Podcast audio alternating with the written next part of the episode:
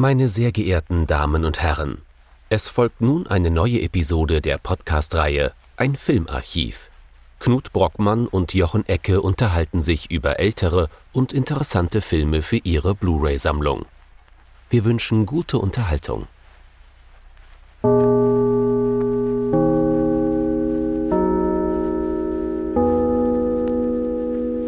Hallo Knut. Hallo Jochen und hallo liebe Zuhörerinnen und Zuhörer zu einer neuen Folge von unserem Filmarchiv und einer neuen Folge in unserer losen Reihe Jean-Paul Belmondo liest Balzac.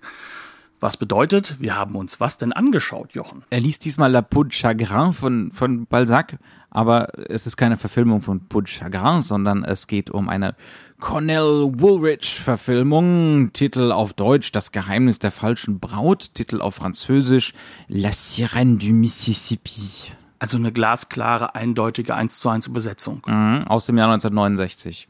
Also Von? auch die Übersetzung. Genau, von François Truffaut und damit befinden wir uns, wie schon das letzte Mal bei Jean-Paul Belmondo liest Balzac, in der Post-Nouvelle Vague-Phase von Nouvelle Vague-Akteuren.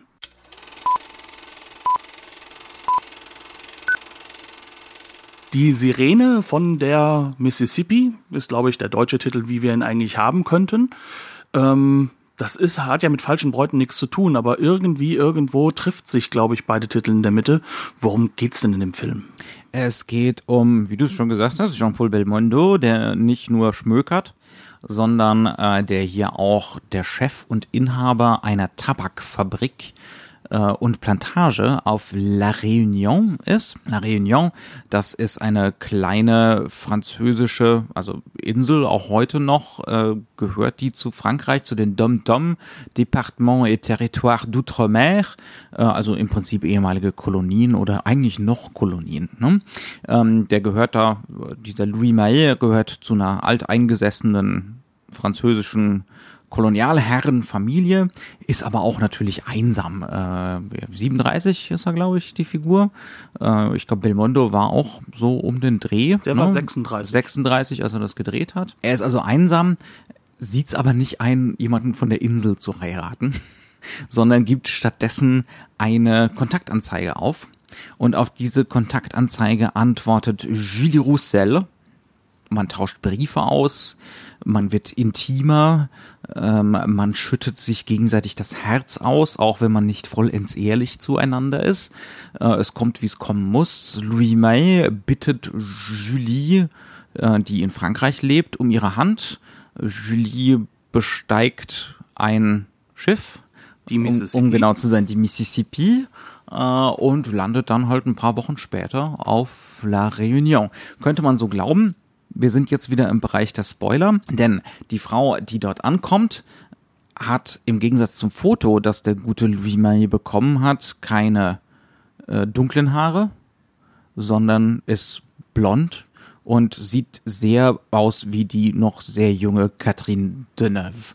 Jetzt heißt der Film im deutschen Titel schon Das Geheimnis der falschen Braut. Das heißt also, pff, Spoiler braucht man gar nicht mehr geben. der Titel verrät ja schon alles. Ähm, das ist nicht Julie, sondern das ist eine Französin namens Marion Vergano, die, so wie sie wird sie später erzählen, mit ihrem Komplizen, äh, die tatsächlich Julie auf der Mississippi abgefangen hat. Dann hat angeblich der Komplize Julie von Bord geworfen, damit Marion diese Rolle einnehmen kann, den guten Louis heiraten kann. Äh, ja, und äh, dann kurze Zeit später mit einem erheblichen Teil seines Vermögens abhauen kann. Ähm, das ist der erste Teil des Films. 20, 25 Minuten. Und äh, dann geht's eigentlich erst so richtig los. Denn es wird ein Privatdetektiv beauftragt, äh, Marion ausfindig zu machen. Und unser guter Louis selbst begibt sich nach Europa und begegnet dort aus Zufall. Ne? Also er findet sie im Fernsehen wieder in einem Fernsehbeitrag über einen Nachtclub. Ein sehr unwahrscheinlicher Fernsehbeitrag, muss man wirklich sagen. Vor allem, weil der, glaube ich, ganze zwei Minuten nur zeigt, wie die Leute in diesem verruchten Macht äh, Nachtclub am Tanzen sind. Ja, ja, äh, auf äußerst unglaublich anzügliche Art und Weise. Auf natürliche Art und Weise. Also mit sowas hat's der gute François nicht sowas zu inszenieren. Ne? Äh, die Verruchtheit geht so mittelgut bei ihm, würde ich mal sagen. Er kann sonst sehr viel, aber Verruchtheit, hm, ja. Ähm, jedenfalls, er findet die gute, ähm, die gute Julie wieder und ähm, man findet wieder zueinander, obwohl sie ihn betrogen und beraubt hat. Und äh, daraufhin dreht sich der Film so ein bisschen um. Wir kommen jetzt schon eigentlich in den Bereich der Interpretation oder der Analyse, denn ähm, zum einen verliert sich für eine geraume Weile der Krimi-Plot und das Ganze wird zu einem Amour-Fou-Film über die Beziehung zwischen den beiden, die zutiefst ambivalente Beziehung zwischen den beiden. Und wenn der Krimi-Plot dann wiederkehrt, denn der Privatdetektiv findet sie natürlich irgendwann, dann indem er sich umdreht. Denn ähm, natürlich wird dann auch Louis zum Gejagten. Also er hat sozusagen den Privatdetektiv indirekt auf sich selbst angesetzt. ähm, ja, das ist so erstmal die grobe Zusammenfassung. Was habe ich Wichtiges vergessen? Ich habe immer wichtig, irgendwas Wichtiges hm. vergessen. Hm. Äh, eher im Gegenteil. Ist, dieses Mal ist es so, ähm, das hatten wir das letzte Mal ja auch schon bei einem Film gehabt und ich glaube, das war sogar bei Jean-Luc Godard. Mhm. Ähm, wo du dann so schön angemerkt hast, aber das interpretierst du ja oder das wird uns ja gar nicht direkt erzählt oder nur viel später erzählt. Mhm. Äh, du das hast bei Pierre Le Fou absolut. Genau. Ja, ja. Und hier haben wir das eigentlich genau das gleiche eben gerade in einer Zusammenfassung gehabt, denn vieles, was so in den ersten 25 Minuten passiert, wird uns ja erst im Nachhinein erzählt oder überhaupt gar nicht so richtig hundertprozentig erzählt. Mhm. Und du hast schon mit einer Annahme begonnen und ich glaube, diese Annahme ist sehr, sehr wichtig für diesen Film, nämlich du hast gesagt, also angeblich hat ihr äh, Kompagnon, Komplize, ja. mhm. Komplize äh, die echte Julie umgebracht. Und dieses angeblich, äh, ja, das, das ist sehr, sehr wichtig, denn dieser Film arbeitet ja kann man ganz, ganz grundsätzlich sagen damit, dass diese Figuren nie wirklich verlässlich sind für uns und dass wir uns gar nicht so sicher sein können, wie denn diese Figuren im Endeffekt aufeinander wirken und was wirklich in ihrer Vergangenheit passiert ist oder was sie denken. Denn sie werden uns immer wieder das spiegeln, was sie wollen, dass wir sehen. Mhm. Was auch dazu führt, dass dieser Film eine ganz große Schwierigkeit für viele Leute haben wird. Das sind auch Figuren, die teilweise gar nicht selber wissen, was sie wollen. Genau, aber das Schwierigste an diesen Figuren ist, keine dieser Figuren ist wirklich sympathisch. Mhm. Wir haben es ja eigentlich mit zwei Figuren zu tun, die zutiefst unsympathisch sind, ähm, aber die wir verstehen können. Und das ist vielleicht sogar umso schwieriger. Denn ähm, wir können Dinge an diesen Figuren erkennen, die wir gar nicht so sehr erkennen möchten. Nämlich mhm. genau das. Vielleicht dass auch wir uns selbst. Genau. Das Unsympathische an uns selbst. Ne? Präzise, nämlich, dass wir nie so sicher sein können, was unser Gegenüber sagt, dass es auch richtig ist, weil auch wir immer Rollen spielen. Mhm. Das tun wir als Menschen ja konstant. Ne? Das ist ja so ein Aushandlungsprozess, der immer wieder passiert auch, dass wir ähm, unsere Einsamkeit vielleicht erkennen oder gerade als, also wenn ich jetzt wir sage, als der Kinogänger 1969 und daran vielleicht auch sehen, wie schwierig es ist, sage ich mal, dieses dieses bürgerliche Leben zu konstruieren, äh, dass man sozusagen leben soll oder auch, leben muss. Auch überhaupt ein Sozialleben. Ne? Warum gibt man denn eine Kontaktanzeige auf? Weil man einsam ist, ne? weil man eben äh, keine Kontakte findet, weil es eben sehr, sehr, sehr schwierig ist, überhaupt Menschen kennenzulernen. Und da muss ja jetzt erstmal gar kein sexueller Hintergrund dabei sein. Ne? Genau. Und da sind wir jetzt, glaube ich, denke ich, an der, an der ersten Stelle, wo es dann ganz wichtig wird, äh, so ein bisschen hineinzugehen. Haben wir es hier überhaupt mit einem Thriller oder Krimi zu tun? Mhm. Oder haben wir es hier eigentlich mit einem, einem, sagen wir mal sagen, Gesellschaftsdrama zu tun? Und ich sage einfach mal ja. ähm, also, beides, beides. Genau. Ne? Und also einerseits haben wir natürlich diese Grundlage, äh, die, der Roman von äh, Cornell Woolrich, das ist natürlich relevant, äh, gerade im Truffaut-Zusammenhang, weil nicht nur Truffaut mehrmals Woolrich verfilmt hat und in einen französischen Zusammenhang überführt hat. Also Woolrich ist ein amerikanischer Schriftsteller, einer von den wichtigen Hardboiled-Leuten. Es ist aber auch ein Schriftsteller, den wiederholt Hitchcock adaptiert hat, äh, adaptiert hat. Ähm, zum Beispiel Das Fenster zum Hof, ne, basiert auf einer Woolrich-Vorlage. Und Vertigo auch, glaube ich, ne? Ja, ich bin ich mir auch nicht sicher. Ich müsste es nochmal nachgucken, aber ja, ich bin mir auch relativ sicher. Ähm, also das sind so zentrale Sachen. Das heißt also, Truffaut macht hier ne, seinen Großmeister nach, seinen zweiten Großmeister nach André Bazin und, nee, dritten, und Jean Renoir. Ähm, er adaptiert Woolrich und ähm, dementsprechend will er auch sowas Hitchcock-eskes machen. Jetzt ist aber der große Unterschied, und wir haben es schon ein bisschen so angeschnitten, bei Hitchcock wäre die eiskalte Blondine die eiskalte Blondine. Ne? Da wäre das wirklich so eine femme fatale. Aber, ne, das sind hier hochkomplexe, ambivalente Figuren, die einander gar nicht wirklich kennen können und die an dieser Unfähigkeit zueinander Zugang zu finden, am allermeisten leiden. Nicht so sehr an dem Krimi-Plot, an dem Verlust von Geld oder sonst irgendwas, sondern äh, ja an dieser Vereinsamung in der Moderne, gemeinsam einsam. Jetzt fangen wir doch einfach mal an. Nehmen wir uns doch mal Louis raus, wäre mein Vorschlag. Mhm. Wie wird diese Figur charakterisiert? Wie wird er so eingeführt? Ähm, was führt dazu, dass wir nicht nur Mitleid mit dem guten Mann haben? Ja, wir lernen ihn erstmal als ähm, Großgrundbesitzer kennen, mhm. als so als einer der wenigen Weißen auf dieser Insel, der ganz klar und deutlich trotz der Beule im Auto ein sehr sehr reicher Mensch ist, ähm, der jemanden hat, der kreolisch aussieht, der ihm sozusagen die Finanzen macht und für ihn das Leben organisiert. Und das erfahren wir dadurch, dass er aus einem Hotelzimmer rauskommt. Und das wie wir später erfahren werden, quasi ein paar Meter entfernt von seiner eigenen Wohnung oder seinem eigenen Anwesen, seiner Villa. Ja, es ist schon ein Stück weiter draußen. Also er ist halt in der Stadt, ne? Aber äh, das Essentielle ist natürlich, er kann sich das Hotel leisten, mal so eben. Unten, um sich da frisch zu machen. Unten arbeiten dann währenddessen äh, dunkelhäutige Damen, mhm. die ähm, durchaus ganz klar auch wissen, dass sie hier Bedienstete sind. Mhm. Eine der Damen ist zum Beispiel dabei, ein großes Gemälde, also die Glasscheibe von einem großen Gemälde zu putzen. Da wird auch nochmal schön dann drauf hingeschnitten, damit wir auch gut sehen, dass hier all das, was ganz deutlich ähm, zu dem Bereich gehört, dass wir es hier mit einer Plantagenwelt mhm. zu tun haben, dass es hier auch ein Machtunverhältnis gibt.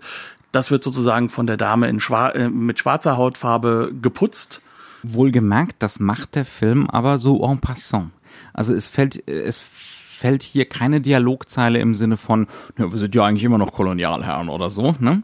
Sondern das ist ein, äh, ein Effekt davon, dass der Film wirklich vor Ort gedreht ist. Ne? Da sind wir noch voll in der Nouvelle Vague drin, auf der Straße, in La Réunion, ähm, wirklich in diesem äh, Kolonialstil-Haus, in dem der gute Mann dann auch wohnt. Ne? Ähm, also wirklich alles vor Ort, alles on Location mit so einem maximalen, fast schon dokumentarischen Effekt der dadurch entsteht. Ne? So, ein, so ein seltsamer Hybrid aus Erzählkino und äh, und eben so einem dokumentarischen Stil, weil mhm. vor allem auch dann ganz oft ähm, die Menschen, die da im Hintergrund rumlaufen, äh, einfach ganz wirklich Leute sind, die da wohnen, die da leben. Ne? Also immer wenn es nach draußen geht, haben wir Brennweiten, die andeuten, dass die Kamera sehr weit weg ist, mhm. ähm, dass sie nicht auffallen soll und dass Jean-Paul Belmondo hoffentlich auch nicht als Movie-Star auffällt, sondern mhm. einfach sich dort bewegen kann. Mhm. Also ähm, was auch noch mit hinzukommt, ist aber, und da ist halt der große Wechsel, wir haben es hier mit einem 2,35 zu 1 Farbfilm zu mhm. tun, wir haben es hier mit Kameras zu tun, die definitiv auch sehr still stehen können, die nicht immer eine Handkamera sein müssen. Wir haben es hier also wirklich mit dem Hybriden zu tun. Mhm. Ähm, aber ganz wichtig ist, dieser Mann lebt so, und das ist für den normal. Mhm. Und das wird auch immer mehr erweitert, weil ähm, er weiß auch gar nichts, worauf er sich einlässt. Also er hat vergessen, dass er einen Brautstrauß mitbringen soll. Ihm wird sozusagen gleich von seinem äh, kreolischen also Assistenten geheiratet. Ne? Genau. Ja. Aber sein kreolischer Assistent sagt ihm als allererstes erstmal hier so, ähm, wir müssen jetzt noch den Ring kaufen. Und ganz nebenbei wird gesagt, ja, das ist ein chinesischer Juwelier. Wir haben nämlich hier insgesamt 16, 17 Juweliere. Davon sind sind äh, 13 Stück in chinesischer Hand, drei in kreolischer und äh, mhm. ich sag, ich glaube, er sagt so ein lokaler oder sowas. Mhm. Das heißt also, hier wird schon auch sowas, die Besitzverhältnisse werden klar und deutlich gemacht. Ja. Dann kommen wir bei dieser Villa an und die sieht halt aus wie so eine französische Kolonialvilla aussieht und das soll natürlich auch bei uns äh, gewisse Assoziationen wecken, ne? weil die auch nicht so weit weg ist von was im, im amerikanischen Süden. also das sieht wirklich sehr, sehr ähnlich aus. Äh, Säulen und Weiß. Und ähm, dann später gibt's eine erste Rundfahrt über die Tabakplantagen und da sind die ganzen Menschen mit ne, People of Color, äh, die da Unkraut jäten und die Hacken schwingen. Und es ist relativ offensichtlich, dass das nur so einen halben Schritt von tatsächlicher Sklaverei entfernt ist. Ja, also, und das sollen wir auch genauso wahrnehmen, aber keiner spricht das aus. Also, ne, es gibt Zumindest wieder, jetzt noch nicht. Ja, ja. Ähm, also, und der Film ist in dem Sinne auch hochpolitisch, Charakterisierung ist hochpolitisch. Das ist nicht nur ein einsamer weißer Mann, das ist ein einsamer weißer Kolonialherr. ne? Und zwar einer, der ähm, ganz, ganz bewusst deswegen halt auch das verschweigt. Also uns wird relativ schnell klar gemacht, dass er in seinen Briefen behauptet hat, er wäre nur Vorarbeiter. Ähm, wenn wir später durch diese ganze Ecke dort durchgehen, dann wissen wir, dass ein weißer Mensch dort nicht Vorarbeiter ist, sondern das müssen People of Color sein. Also um genau zu sein, also die, Da die Kreolen. Einziger Weißer. Die Kreolen dürfen dann Vorarbeiter werden, aber wenn es dann ganz tief ins Büro geht, dann dürfen dann nur noch Weiße Und arbeiten. aufs Feld. Ja, genau. Im Büro sind dann die Weißen und auf dem Feld sind die. Ja, genau. Ja. Und ähm, das wird halt sozusagen uns da mitgegeben. Das heißt also, gerade 1969 ist das sehr bewusst. Wir haben auch gerade schon Befreiungskriege in Nordafrika am Laufen. Für die Frankreich, also für die Franzosen ist das mehr als bewusst. Und jetzt kommt mit der Deneuve die wahrscheinlich hellste Persönlichkeit, die man sich vorstellen kann. Eine blonde Frau, sehr weiß gekleidet und äh, kommt da auch noch mit rein. Und- Als sie dann nach der Hochzeit aus der Kirche kommen und es sind jede Menge Statisten drumherum versammelt, sie tragen beide weiß. Also Belmondo kriegt keinen schwarzen Anzug verpasst oder einen dunklen Anzug. Sie tragen beide krass weiße Klamotten, um den Kontrast maximal zu machen mit den Statisten und auch einfach darauf hinzuweisen. Das ist mehr als offensichtlich. Und der ganze Film wird nie an den Punkt kommen, an dem wir das Gefühl haben, dass Belmondo wirklich arbeiten müsste. Sondern er kriegt das Geld immer und es ist er erbt und er hat einen tollen Großvater gehabt, der im Endeffekt der erste war, der die Kolonie mit begründet hat. Ähm, das heißt also, das schwingt immer mit. Und Belmondo spielt seinen Charakter so, dass dem das bewusst ist. Und dass er sich auch ein bisschen dafür schämt, aber es gerne mitnimmt. Also er würde es nie ändern wollen. Und dann gucken wir uns mal auf der Gegenseite die Deneuve an, wie die dargestellt wird. Das sind einerseits bei der allerersten äh, Figureneinführung, ähm, wir hören sie zuerst aus dem Off. Also Belmondo, die, also Louis denkt schon, sie ist nicht auf dem Schiff, er ist schon wieder abgerauscht, äh, steht einsam da irgendwo auf so einer, mit seinem Auto am Straßenrand. Ähm, wir schauen aufs Meer hinaus. Ähm, er ist offensichtlich traurig, dass sie nicht gekommen ist. Und dann steht sie da plötzlich. Man hört erst ihre Stimme aus dem Off ähm, und geisterhaft erscheint sie dann so. Ne? Das ist auch eine ziemlich eindeutige äh, Reminiszenz an sowas wie wie Rebecca von Hitchcock oder eben an Vertigo, ne? die geisterhaften Wiedergänger, ähm, äh, Frauen, die eben äh, nur so halb wirklich sind. Ne? Ähm, und dann die steht auch sie überhöht sind. die auch überhöht sind, ganz genau. Und dann steht sie da eben mit einem Vogelkäfig, mit einem kleinen Kanarienvogel drin ähm, und schüttelt den Käfig auf eine Art und Weise, dass einem schon klar ist, der Vogel ist ihr wurscht. Das heißt, wir kriegen gleich eine Figur zu sehen, wo wir wissen, da ist irgendwas nicht richtig. Also mal abgesehen davon, wir haben natürlich das Bild vorher gesehen, dass es eine dunkelhaarige Dame ist, die eigentlich kommen soll. Aber was halt vor allem wichtig ist, ist, wie sie auftritt. Und sie hat etwas leicht Zwielichtiges an sich. Sie wirkt schon so, ja, hier habe ich jetzt gelogen und aber äh, ich hatte mich nur so geschämt und das alles wirkt so ein bisschen off. Das heißt, selbst ohne den deutschen Titel sind wir ziemlich sicher, da stimmt was nicht. Und das erweitert sich. Das geht in eine richtige Spirale. Das könnte richtig Anfang- Hitchcock dieses Verdachts Genau. Suspicion-Element sein. Genau, und jetzt könnte es so den Film übergehen, ne, um genau diese Frage, wer ist sie, was hat sie getan, was ist der Hintergrund, ähm, gibt es da nochmal einen Wandel, ne? also ist so sowas wie Redemption hier möglich oder ist sie tatsächlich böse, ne? ähm, aber es wird schon bei dieser ersten Autofahrt, als er sie nach Hause fährt, klar gemacht, es geht eigentlich um was anderes. Es geht um so ein Scheitern von Kommunikation. Da sind wir wieder tief drin in der Moderne. Also Truffaut hat definitiv das Modernistische, das Leiden an der Gegenwart nicht hinter sich gelassen. Wenn wir in unserer losen Serie bleiben, wir haben neulich über Pierrot Le Fou von Godard gesprochen, der wandelt schon so langsam oder bewegt sich schon so langsam in Richtung Postmoderne. Äh, oh, aber mit ganz schön Galopp mit, langsam, mit, mit ja, einem also. ziemlichen, ja, auf jeden Fall mit ordentlicher Geschwindigkeit drauf zu. Aber hier bei dieser Autofahrt wird bei Truffaut klar, nee, ähm, ich lasse das Menschliche ähm, das Universelle lasse ich nicht hinter mir, denn da wird dann ganz deutlich gesagt von Belmondo, wir reden gerade nicht viel, aber wir haben uns ja auch schon so viel in den Wir haben uns ja schon so viel in den Briefen geschrieben und vielleicht sind wir uns deswegen jetzt gerade so fremd. Ne? Also je intimer es wird, das ist das Muster, das hier etabliert wird, je intimer es wird zwischen den beiden Figuren, desto fremder sind die sich. Und das zweite Mittel, das dazu eingesetzt wird, wenn man äh, bei der, beim Französischen genau hinhört, wann siezen die sich? Und wann duzen die sich. Das ist auch so ein, äh, so ein Muster, das sich durch den ganzen Film zieht. Das übrigens im Deutschen noch viel, viel krasser rauskommt. Mhm. Also das ist, ist, ist ist übersetzt worden und es kommt ganz enorm bei raus. Also dass, dass man andauernd das Gefühl hat, meine Güte, die liegen gerade im Ehebett und siezen sich. Mhm.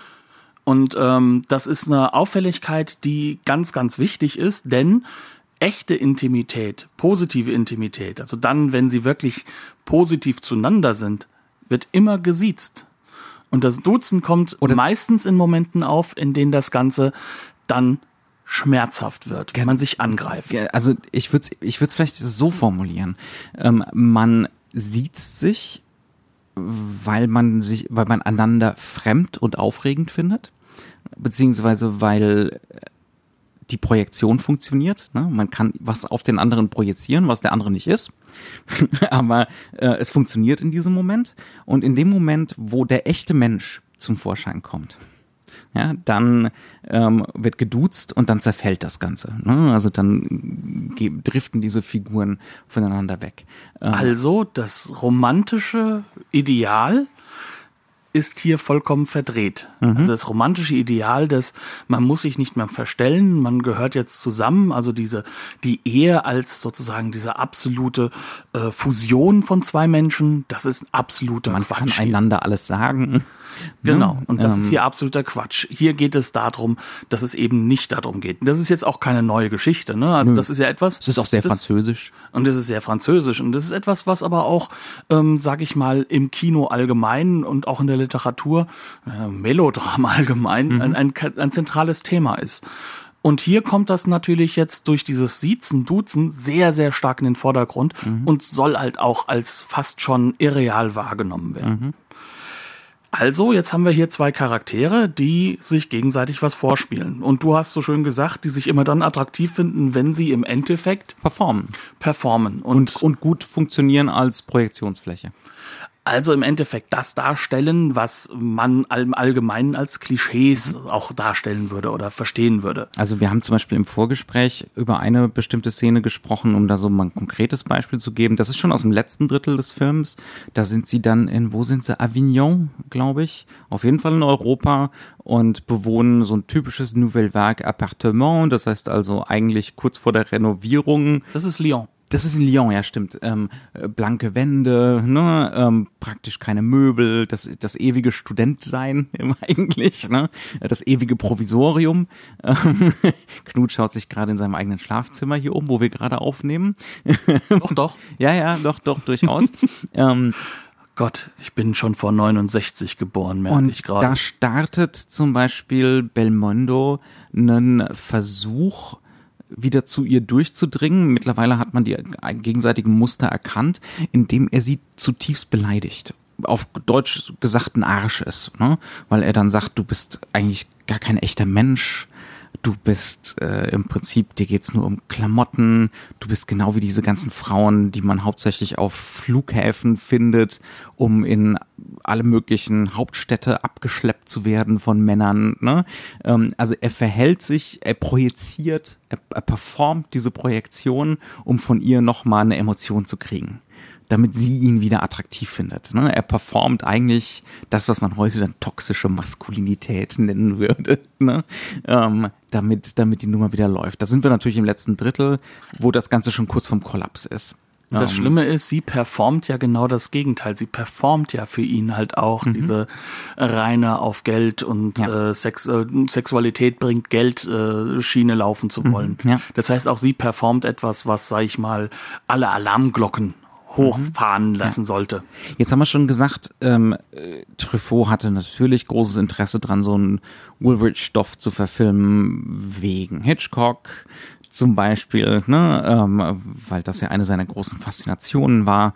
Ähm, aber andererseits glaube ich, dass an diesem Stoff, an dem Originalroman, auch andere Faktoren waren, die für ihn attraktiv waren. Zum Beispiel die Möglichkeit, sich selbst auf diese beiden Figuren aufzuteilen. Da haben wir auch im Vorgespräch ein bisschen drüber gesprochen.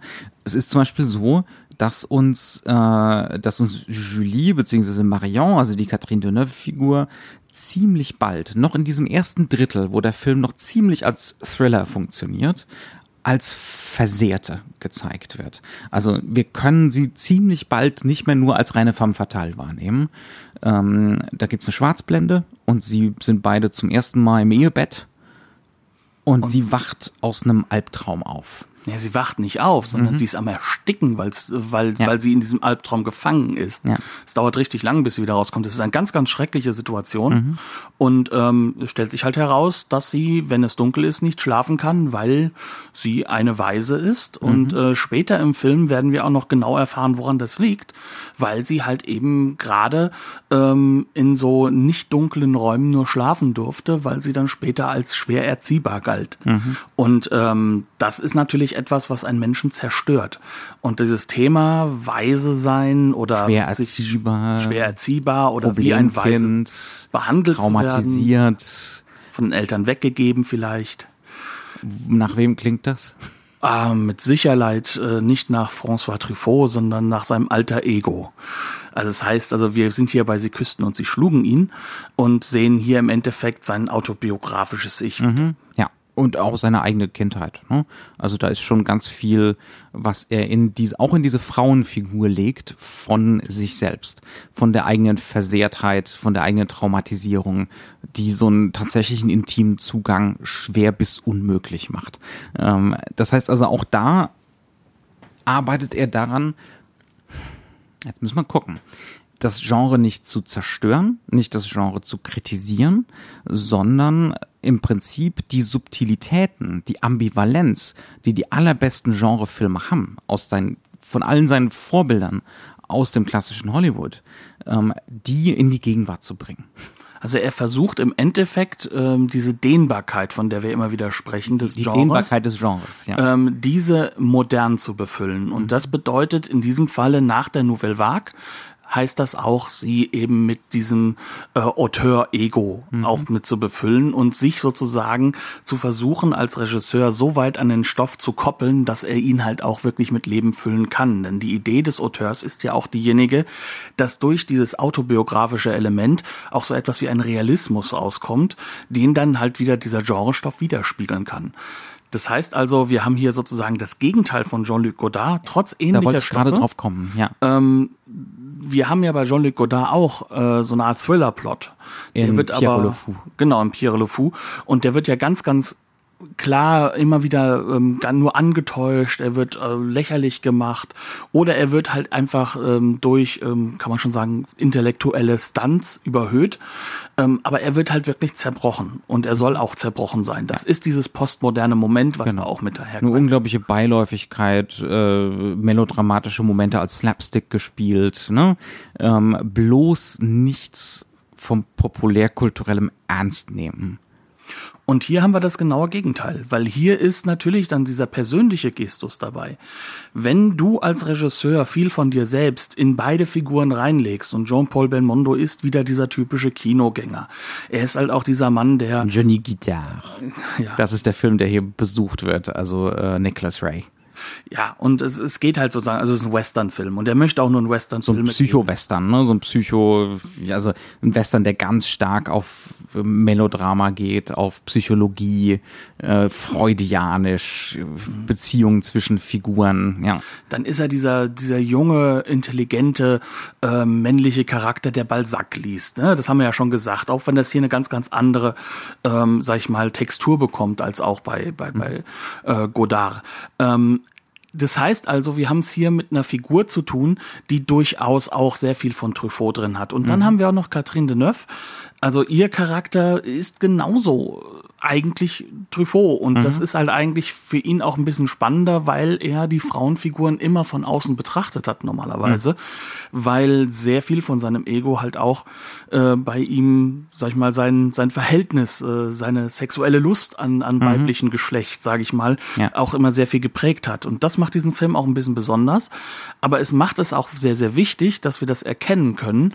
Denn nur dadurch können wir sehen, dass dieser Krimi-Plot hier nicht zerbrochen werden soll, sondern gedehnt. Und zwar dorthin gedehnt, wo es jetzt interessant wird, nämlich an diesem Leiden der modernen Gesellschaft in ihrer Kommunikationsunfähigkeit. Und das macht der Film, wenn wir genau hingucken, gleich in der allerersten seiner, Sekunde In klar. seiner seelischen Versehrtheit, ne? Einsamkeit, Zerrüttetheit, Fragmentierung, äh, dem ständigen Performen müssen, so der Abwesenheit eines wirklichen Charakterkerns oder der Tatsache, dass so ein Charakterkern halt so beerdigt wird, ganz tief weit weg, so dass man noch nicht mal selber Zugang dazu hat. Ähm, davon handelt das. Ne? Also Godard Postmoderne. Truffaut bleibt definitiv bei der Moderne, aber er lässt die Bells and Whistles seiner frühen Filme weg. Ähm, wir haben hier eigentlich so nur so ein Ausbrechen draus ganz am Anfang. Ganz am Anfang ist er mehr als deutlich meta, reflexiv, äh, denn er stellt, er widmet den Film Jean, Jean Renoir, also einem der großen äh, Vorbilder der gesamten Nouvelle Vague.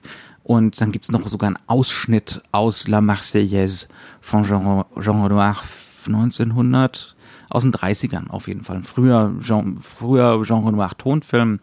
Ähm, wird hier sozusagen als so ein Flashback genutzt, um halt einfach ähm, die Geschichte der Insel auch darzustellen, wie es Mhm. Aber da auch zum Kolonialismus gekommen ist. den Film zu politisieren, weil es darum geht, wie äh, sich französische Soldaten, die eigentlich sich feindlich gegenüberstehen während der französischen Revolution, zueinander finden im revolutionären Gedanken, sich verbrüdern ne, und sich der Revolution anschließen.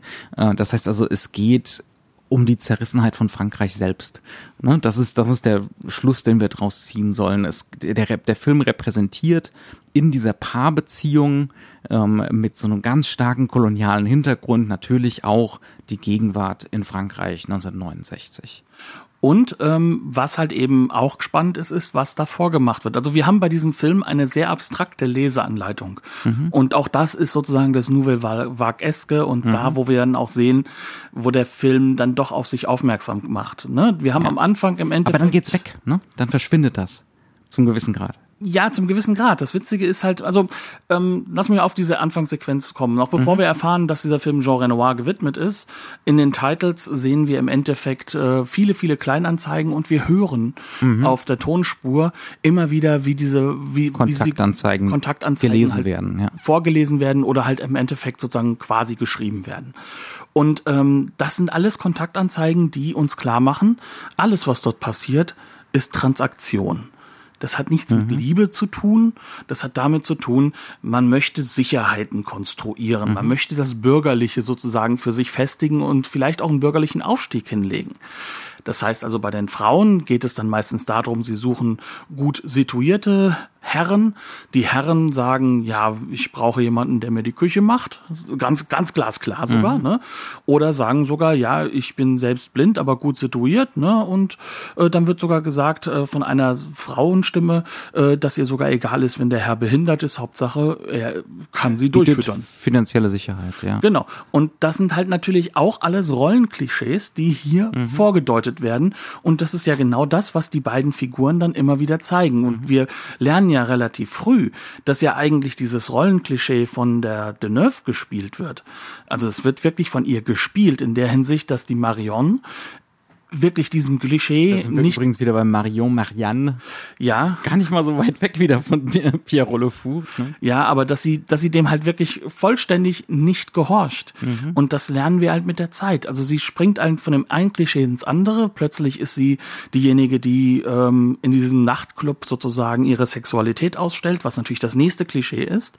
Aber dann kommt es dann immer wieder daraus, dass sie eigentlich nur in dem Moment diesen Klischees entspricht, wenn sie immer ihm diese Performance bietet, dass das so sei. Zum Beispiel, sie meckert immer über das fehlende Geld und dass man ja nicht arbeiten gehen soll. Das ist natürlich auch in der Zeit ein, ein, eine, ähm, sag ich mal, etwas, was, was äh, viel auch bei Godard im Endeffekt ja gefeiert wird. Dieses äh, freie Leben und nicht eben in diesem, äh, in, in dieser Armut des, des, des normalen klassischen Gesellschaftslebens zu, zu versackern. Ne? Aber auf der anderen Seite geht es bei ihr darum, dass sie das immer hervorruft, wie du es eben so schön gesagt hast, damit er sich interessiert, damit das Klischee, das für ihn begehrenswert ist, widersteht. Und er macht das Gleiche mit männlichen Klischees. Und das wird schon in diesen allerersten paar Sekunden, wird das klar gemacht, nur mit diesen vorgelesenen Elementen. Ja. Und dann gehen wir weiter und haben dieses Ausgestellte, wir zitieren einen Film, ohne ihn zu zitieren, sondern versuchen da einen Realismus-Flashback zu machen. Also wohlgemerkt, wir haben diese selbstreflexive Anfangssequenz, die ist aber hauptsächlich dazu da, um uns eine Leseanleitung und eine Psychologisierung der Figuren mitzugeben. Ne? Also die ist im Dienste von Plot, Psychologie, Emotionen. Ähm, die hat nur eine bedingt abstrakte Ebene mit dieser Idee von, das ist Frankreich 1969. Ne? Zum gewissen Grad ist aber auch längst nicht so aggressiv wie bei Godard, äh, diese, diese Behauptung von Gegenwart. Ne? Ähm, und das ist eben die groß, der große Wandel, der bei Truffaut jetzt hier stattfindet. Äh, keine Bells and Whistles mehr, nicht im selben Ausmaß, sondern er stellt sein, seine gesamte Trickkiste in den Dienst von Psychologisierung, zum gewissen Grad von Plot. Ähm, ne? Würdest du mir da zustimmen? Definitiv. Ja? Also man erinnere sich doch nur an die ähm, an die Erinnerungssequenz bei Schießen Sie auf den Pianisten, den wir ja hier im Rahmen des äh, Film Noirs, also des Noir Wembers schon mal besprochen hatten. Dort werden Jump Cuts verwendet, um uns zu irritieren, ja, und uns klar zu orientieren. Hier werden auch Jump Cuts an einer Stelle verwendet, aber das ist eine Autofahrt. Und das ist etwas, was jetzt auch aktuell vollkommen normal ist, was zu diesem Zeitpunkt schon relativ neu war. Ja. Einfach den Jump Cut als Raffung zu benutzen. Wir sind immer weiter auf dieser Insel am Fahren. Es wird schneller gemacht. Das ist der, du meinst den Moment, wo er zur Bank fährt, nachdem ihr klar, nach, nachdem ihm klar ist, dass sie Nee, ihn- davor. davor noch, ja. Das ist eine Davor-Sequenz. Und später haben wir noch eine weitere Sequenz, und das ist genau die, die du meintest, Ja. wo wir im Endeffekt auch noch Das ist eine lange Einstellung sogar. Ne? eine ja. richtig lange Einstellung haben. Wir sehen ihn seitlich, wie er im Auto entlang gerast. Er hat realisiert, dass er einer Heiratsschwindlerin quasi vollen Zugriff auf seine Konten gegeben hat und er rast zur Bank. Und währenddessen erfahren wir, so als eine Mischung aus Flashback und Flash Forward, wir können nicht wissen, rast er noch hin oder kommt er gerade wieder zurück. Wir sehen ihn, wir sehen ihn panisch, wir sehen ihn fix und fertig und wir hören, wie er in der Bank sozusagen erfährt, dass ähm, 27 Millionen Franc äh, weg sind und nur noch so ein paar hunderttausend übrig sind von seinem kompletten Vermögen und dem Vermögen seiner Firma. Das ist natürlich auch etwas, auch das ist Raffung. Und es ist gleichzeitig natürlich ein Ausstellen des Moments, aber Mhm. und, es und zeigt, der, das Frenetischen im Moment, im, ne, das äh, auch seiner seiner psychologischen Verfasstheit in diesem Moment.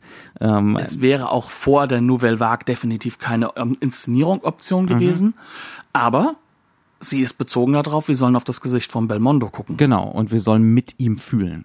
Wir sollen mit ihm diesen Moment fühlen. Ne? Ähm, und das ist eben der große Unterschied zu Godard. Es ist definitiv Post-Nouvelle Vague, auch hier schon. Ähm, äh, aber und, und Post-Nouvelle Vague bei François Truffaut heißt, er ist sozusagen all in, was Bazin slash Renoir und seine amerikanischen Vorbilder angeht. Ne? Also er wird, er wird zu einem gewissen Grad klassischer. Jein. Und jetzt wird's Ja, wieder spannend, ne? Und jetzt wird's wieder spannend, weil was macht er denn? Ähm, wir haben ja schon erwähnt, dass viele Hitchcock-Elemente drin sind. Die sind bewusst drin, die sind auch ausgestellt. Bildzitate, ausgestellte Bildzitate. Und ja. ähm, das Publikum zu der Zeit erkennt die. Ne? Wir sind ja so in der spät-Hitchcockschen Phase, kann man so sagen. Der Mann ist noch immer sozusagen der Kinomagnet, ne? den, den man noch aus den 50ern Er lebt kennt. noch. Er lebt noch, Er genau. dreht noch. Ähm, noch und, und vier Jahre dreht er noch, ne? 73, Family Plot. Ja, Ja. ja. also wir sind so in dieser Marnie Family Plot Phase, glaube ich. Und ähm, dann kommt es halt eben auf, dass wir trotzdem den Film gewidmet haben einem gewissen Herrn Jean Renoir. Was ist denn jetzt das, was Jean Renoir so besonders macht? Und hier kommen wir ja rein, da kommt nämlich dieser Punkt, wie ist denn die Handlung konstruiert und wie sind die Figuren konstruiert? Und, Und- wie, wie ist die Kamerainszenierung? Ne? Äh, wie funktioniert hier Mise en Scène? Der Film besteht fast nur aus langen Einstellungen. Ähm, perfekt konstruierten, eigentlich kann man fast sagen, fast nur so Plansequenzen, die man aber kaum mitbekommt, dass da keine Schnitte gesetzt sind. Ähm, also zum Beispiel, wir haben gerade eben von dieser Szene mit dem Albtraum geredet, ne, wo Marion slash Julie keine Luft mehr bekommt, da fangen wir bei einer Großaufnahme von ihr an. Dann fahren wir ein bisschen zurück auf einen halbnahen Zweier mit Belmondo im Bett bei ihr. Dann fahren wir mit der Kamera ganz raus, so dass wir sehen können, wie Belmondo in das kleine Badezimmer geht und dort das Licht anlässt. Und dann fahren wir wieder ran auf so einen ganz intimen Zweier mit den beiden. So wird die Szene durchgespielt. Und das ist exemplarisch für den ganzen Film. Es gibt ganz wenig Sequenzen, wo zum Beispiel auf Schuss gegen Schuss gegangen wird. Es wird auf Teufel komm raus, Mise en Scène, Kamerabewegungen, 180 Grad, Tiefeninszenierung. Tiefeninszenierung bis zum Tod umfallen, durch Fenster durch. Ne, am Schluss, wenn sie da in dieser äh, in dieser Hütte sind ähm, und sich verstecken, äh, da geht sie mal nach draußen, ne, will gehen und er kommt mit ihr nach draußen und wir sind erst im Innenraum und dann fährt die Kamera äh, an Fenster dran und wir sehen, wie sie draußen ne, Es ist noch in den Schnee, ja, Dieses, das Fenster ist erst an der Hälfte. Das heißt, wir sehen Mhm. noch Teil von der Tür. Wir, stehen, wir sehen ihn noch, wie er drin ist und sie draußen. Und sie sind halt sozusagen durch, der, durch diese Wand gebrochen. Ja. Und dann geht er mit raus und sie rahmen sich zusammen. Und das bildet natürlich wieder eine neue Gefangenensituation, Und das ist- eine neue innere Rahmung. Und das ist mit so einer Intensität auf Psychologisierung hin inszeniert, dass man oft genug gar nicht mitbekommt, dass es eine Plansequenz ist. Also das verschwindet. Das ist auch so wie bei, Spielberg, der ja auch so ein Magier der, der unsichtbaren Plansequenz ist, der, der eben nicht angibt damit, guck mal, kein Schnitt, ne, sondern der macht's einfach. Und das ist hier auch wirklich der Fall. Ähm, zum Beispiel gibt's so ungefähr in der Mitte des Films den Moment, wo er sie wiederfindet in so einem runtergekommenen Hotelzimmer. Und äh, dann gibt's eine lange Beichte von ihr, ne? was sie gemacht hat, warum sie es gemacht hat und so weiter und so fort. Da ist mir erst, und die ist bestimmt fünf Minuten lang, die Szene, ähm, da ist mir erst in der Mitte aufgefallen, Moment mal, hat er hier schon mal geschnitten? Nö, Nee. er hat Spiegel benutzt, Mhm. er hat Fahrten benutzt. Die Kamera ist aber nicht äh, wirklich so frei, wie sie, sag ich mal, in der Nouvelle Vague Mhm. wäre, sondern er benutzt die Fahrten hier sehr viel unsichtbarer. Er benutzt die wirklich zur Repositionierung, um neue Blockings einzuführen. Das Mhm. heißt, also, was wird jetzt geblockt von, vom, vom Blick des Zuschauers her? Und solche Elemente werden halt alle immer wieder neu konstruiert, ohne dass er dazu schneidet. Mhm. Und das ist halt Renoir pur. Aber das Ganze spiegelt sich trotzdem ja auch auf dieser psychologischen Ebene wieder. Denn Renoir ist ja ein unglaublicher Meister da drin, Figuren zu konstruieren oder Situationen zu konstruieren, in denen wir uns nie sicher sein können, ob es hier einen guten oder einen bösen gibt, in dem wir jede Figur nachvollziehen können und dadurch natürlich auch eine gewisse Form von neuem, und das ist jetzt im positiven Sinne gemeint, von neuem Pathos entsteht, der uns das Herz in der Hinsicht zerreißt, dass wir nicht wissen, wie es denn anders sein könnte. Ja, wir hatten es ja schon mal gemacht, wir, wir zitieren die Spielregel immer sehr gerne. Ne? Das Schlimme ist ja, dass jeder seine Gründe hat. Ne? Und das ist halt in diesem Film durchexerziert. Und dann haben wir sozusagen dadurch natürlich jetzt alle drei seiner großen Meister dabei. André Bazin, der auf diese theoretischen Formen dieses naturalistisch-realistischen ähm, hat, ne? gepocht hat. Als der das- Ideal die lange Einstellung, die Tiefenschärfe, äh, das Drehen on Location, nicht im Studio, möglichst viel natürliches Licht, möglichst viele Angebote in der Kadrierung machen, so dass für den Zuschauer eben so ein Realitätseffekt entsteht. Und er war ja quasi sozusagen der intellektuelle Ziehmeister, der ist derjenige, der äh, Truffaut dazu gebracht hat, über Film zu schreiben mhm. und der ihm quasi auch von der Straße geholt hat, kann man schon sagen. Ja.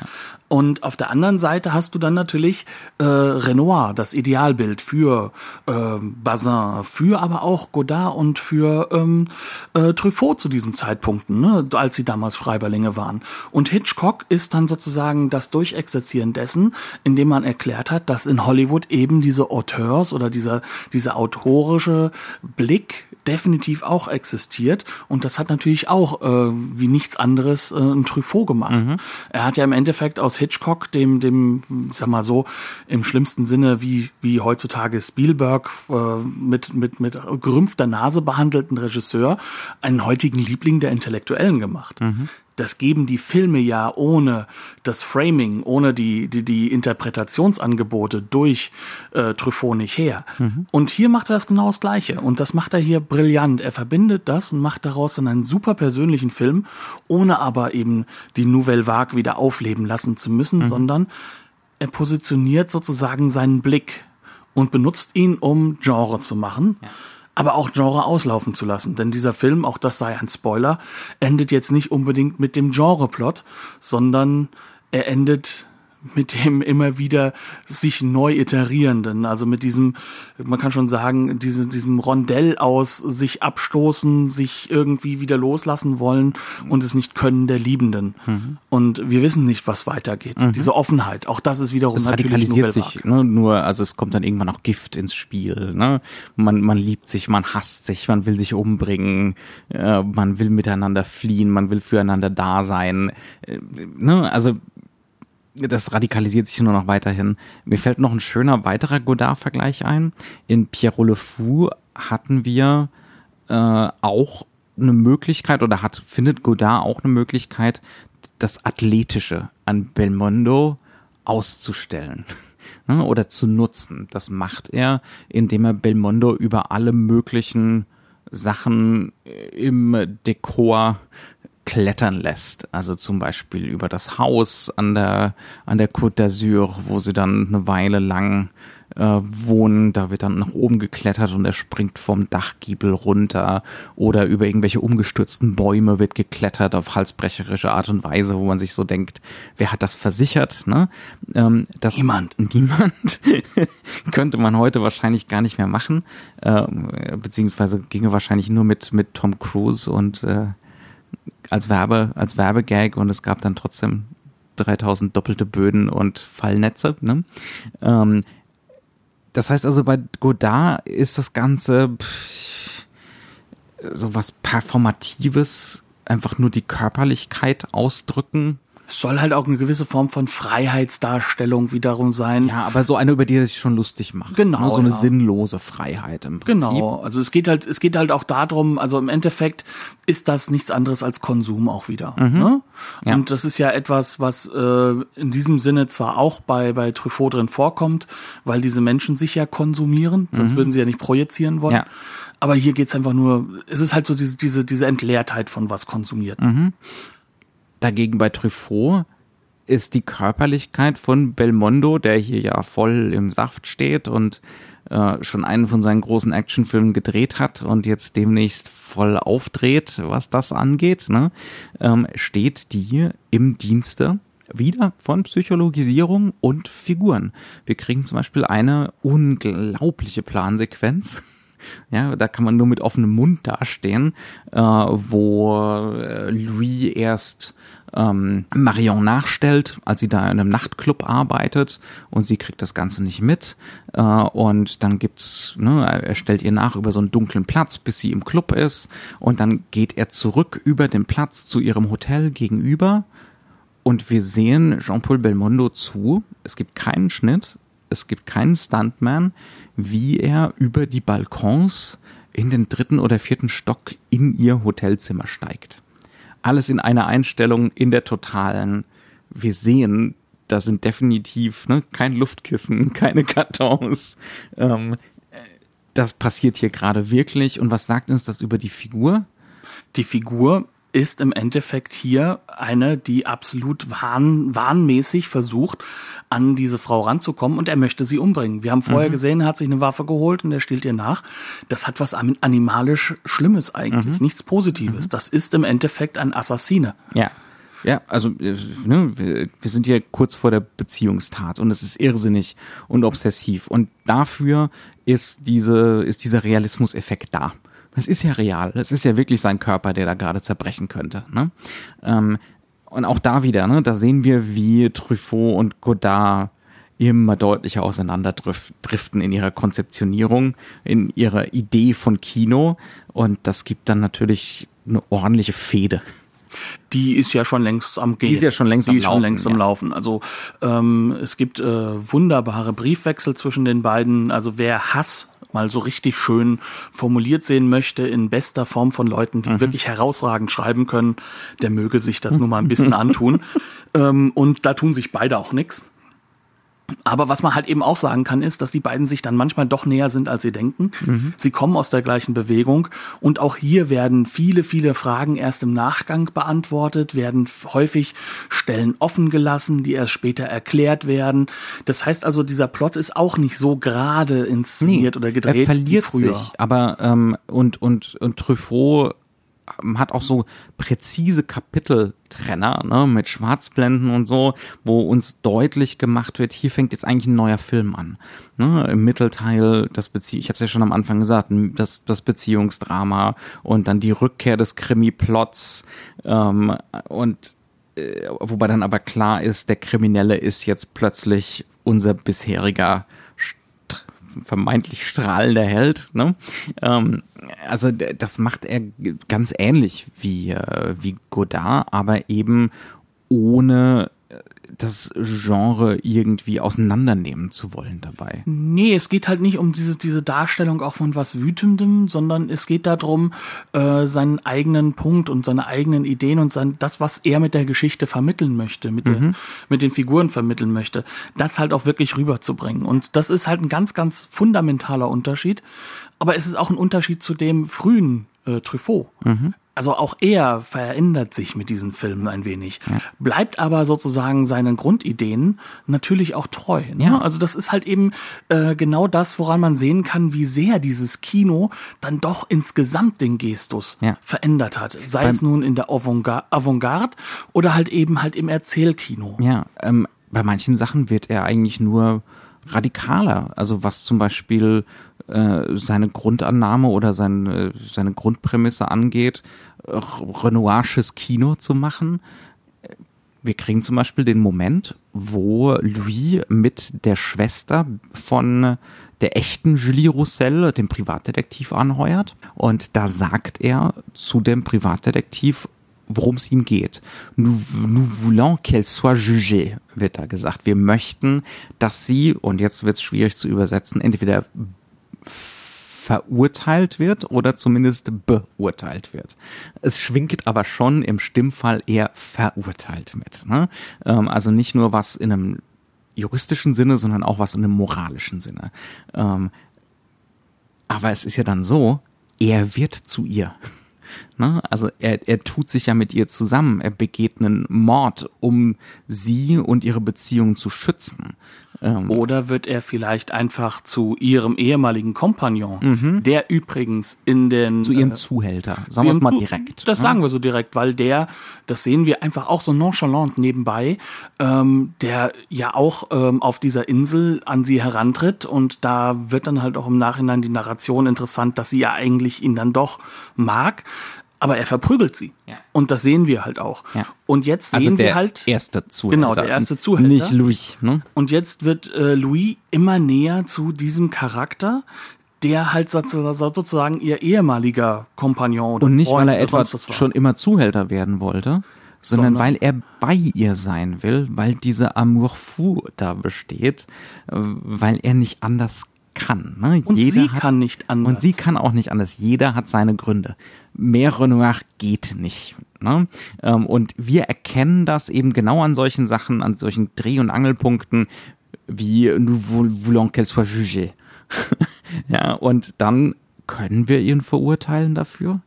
Ja, äh, ist dieses, ist diese Rachehaltung, dieses Ansinnen, das Sinnen nach Rache äh, wirklich die korrekte Reaktion? Können wir denn auch aushalten, dass wir solche Figuren haben? Ja. Das ist ja auch so eine Frage. Mhm. Das ist eine Frage, die ist aktuell natürlich sehr, sehr stark, ähm, ja. ähm, sag ich mal, im Diskurs, weil wir wo haben. es immer wieder laute Rufe nach einem neo-viktorianischen Role, Role Model Moralkino gibt. Ja, und ähm, wo dieser Film gar nicht reinpassen wird, weil mhm. einfach beide Figuren, wenn wir mal ehrlich sind, schrecklich sind. Ja. Aber wir müssen auch sehen, das wurde auch damals teilweise so gesehen, aber es hatte eine hohe Resonanz. Das Publikum war hoch interessiert an diesem Film, obwohl er halt eben eigentlich eher, sag ich mal, aus heutiger Sicht avantgardistisch daherkommt, dadurch, mhm. dass er eben dieses, äh, den Plot verlieren hat, dieses nach, na, nacheinander erzählen und eben solche Figuren, die eben nicht so einfach für uns stehen können mhm. oder in die wir uns reinversetzen können und wir können sie als unser positives Ich wahrnehmen, ja. sondern wir sehen unser negatives Ich. Mhm. Und äh, diese Konfrontation ist eine Form von Kino, das muss man aushalten. Das hat man damals, vor allem halt auch in den USA, vielleicht teilweise nicht aushalten wollen. Mhm. Und das ist aktuell eine Sache, wo auch viele Menschen, glaube ich, heute ihre Schwierigkeiten mit hätten, weil sie auch Sorge haben, dass natürlich ähm, beim oberflächlichen Betrachten äh, negative Rollenmodelle entstehen. Mhm. Aber die Frage ist halt, wie das passieren soll, wenn da wirklich gar nichts Rollenmodellhaftes an diesen Figuren ist. Oder ob so etwas wie äh, Vorbildsfunktion so simpel funktioniert. Das ist wiederum eine Sache, die äh, können wir, glaube ich, sehr streng mit einem Nein beantworten. Aber egal wie. Ähm, auf jeden Fall, das macht diesen Film spannend. Mhm. Und ähm, auch wenn es bestimmt nicht Truffauts bester Film ist. Nee, also da wollte ich nämlich gerade drauf zu sprechen kommen. Ist das, ist das Top 3 Truffaut? Nein. Nö. Nein. Ähm, der Film ist definitiv eine Viertelstunde, 20 Minuten zu lang. Er, er, er verliert sich gerade im Mittelteil ein bisschen in dieser Amour fou und in dem ständigen Hin und Her. Es ist auch nicht die stärkste schauspielerische Leistung von Catherine Deneuve. Mhm. Also es wird ein bisschen ermüdend. Ähm, ja, also und, und dieses Verlieren des Plots und Verlieren des Genres ähm, wenn wir eine halbe Stunde lang den Plot verloren haben, wird der Wunsch schon stark danach, ne, dass, äh, dass mal wieder irgendwas Signifikantes passiert. Also ähm, der hat schon seine Schwächen. Da gibt's, da gibt's gar keine Frage. Aber er ist halt trotzdem ein spannender Film, weil er halt eben genau diese Fragen stellt und weil er sich halt auch wirklich ganz herausragend als ein Zeitdokument zeigt und vor allem als ein Zeitdokument, was ist denn dann von diesen ganzen neuen Wellen übrig geblieben, mhm. schon damals und wo entwickelt sich das Ganze hin? Was für Optionen hat das? Und es hat mehrere Optionen hinterlassen. Ja. Gut.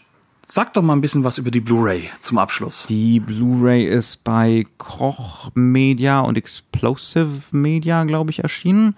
Ähm, mit ein paar Extras, allerdings jetzt keinen wirklichen verortenden, sondern eher so Werbematerialien. Ähm, das Bild ist dem Alter entsprechend mm, in Ordnung. Ne? Ähm, das hat ein paar Blitzer, das hat ein paar Unschärfen. Ich glaube aber, das ist auch zu einem gewissen Grad das, wie das Material war. Auch da ist wieder dieser, ne, zum gewissen Grad diese bewusste Schludrigkeit ist da schon drin. Ähm, kann man nicht so aus. Kann man insbesondere für das Geld, was man dafür möchte, ich glaube, man kriegt so für zwischen 12 und 15 Euro, kann man das sehr, sehr gut machen. Ähm, und ich bin insbesondere dankbar für französische Untertitel. Das ist wirklich was Besonderes. Gut, damit würde ich sagen, verbleiben wir dabei. Wir wünschen euch noch eine schöne Woche, hoffen, dass euch das gefallen hat. Bleibt gerne mit uns in Kontakt. Ähm, vielleicht habt ihr eine ganz andere Meinung. Ihr werdet mit herausgehört haben, dass wir eher Team Truffaut sind als Team, als Team Godard. Genau. Und deswegen sagen wir bis zum nächsten Mal Dankeschön und Tschüss. Bis dann.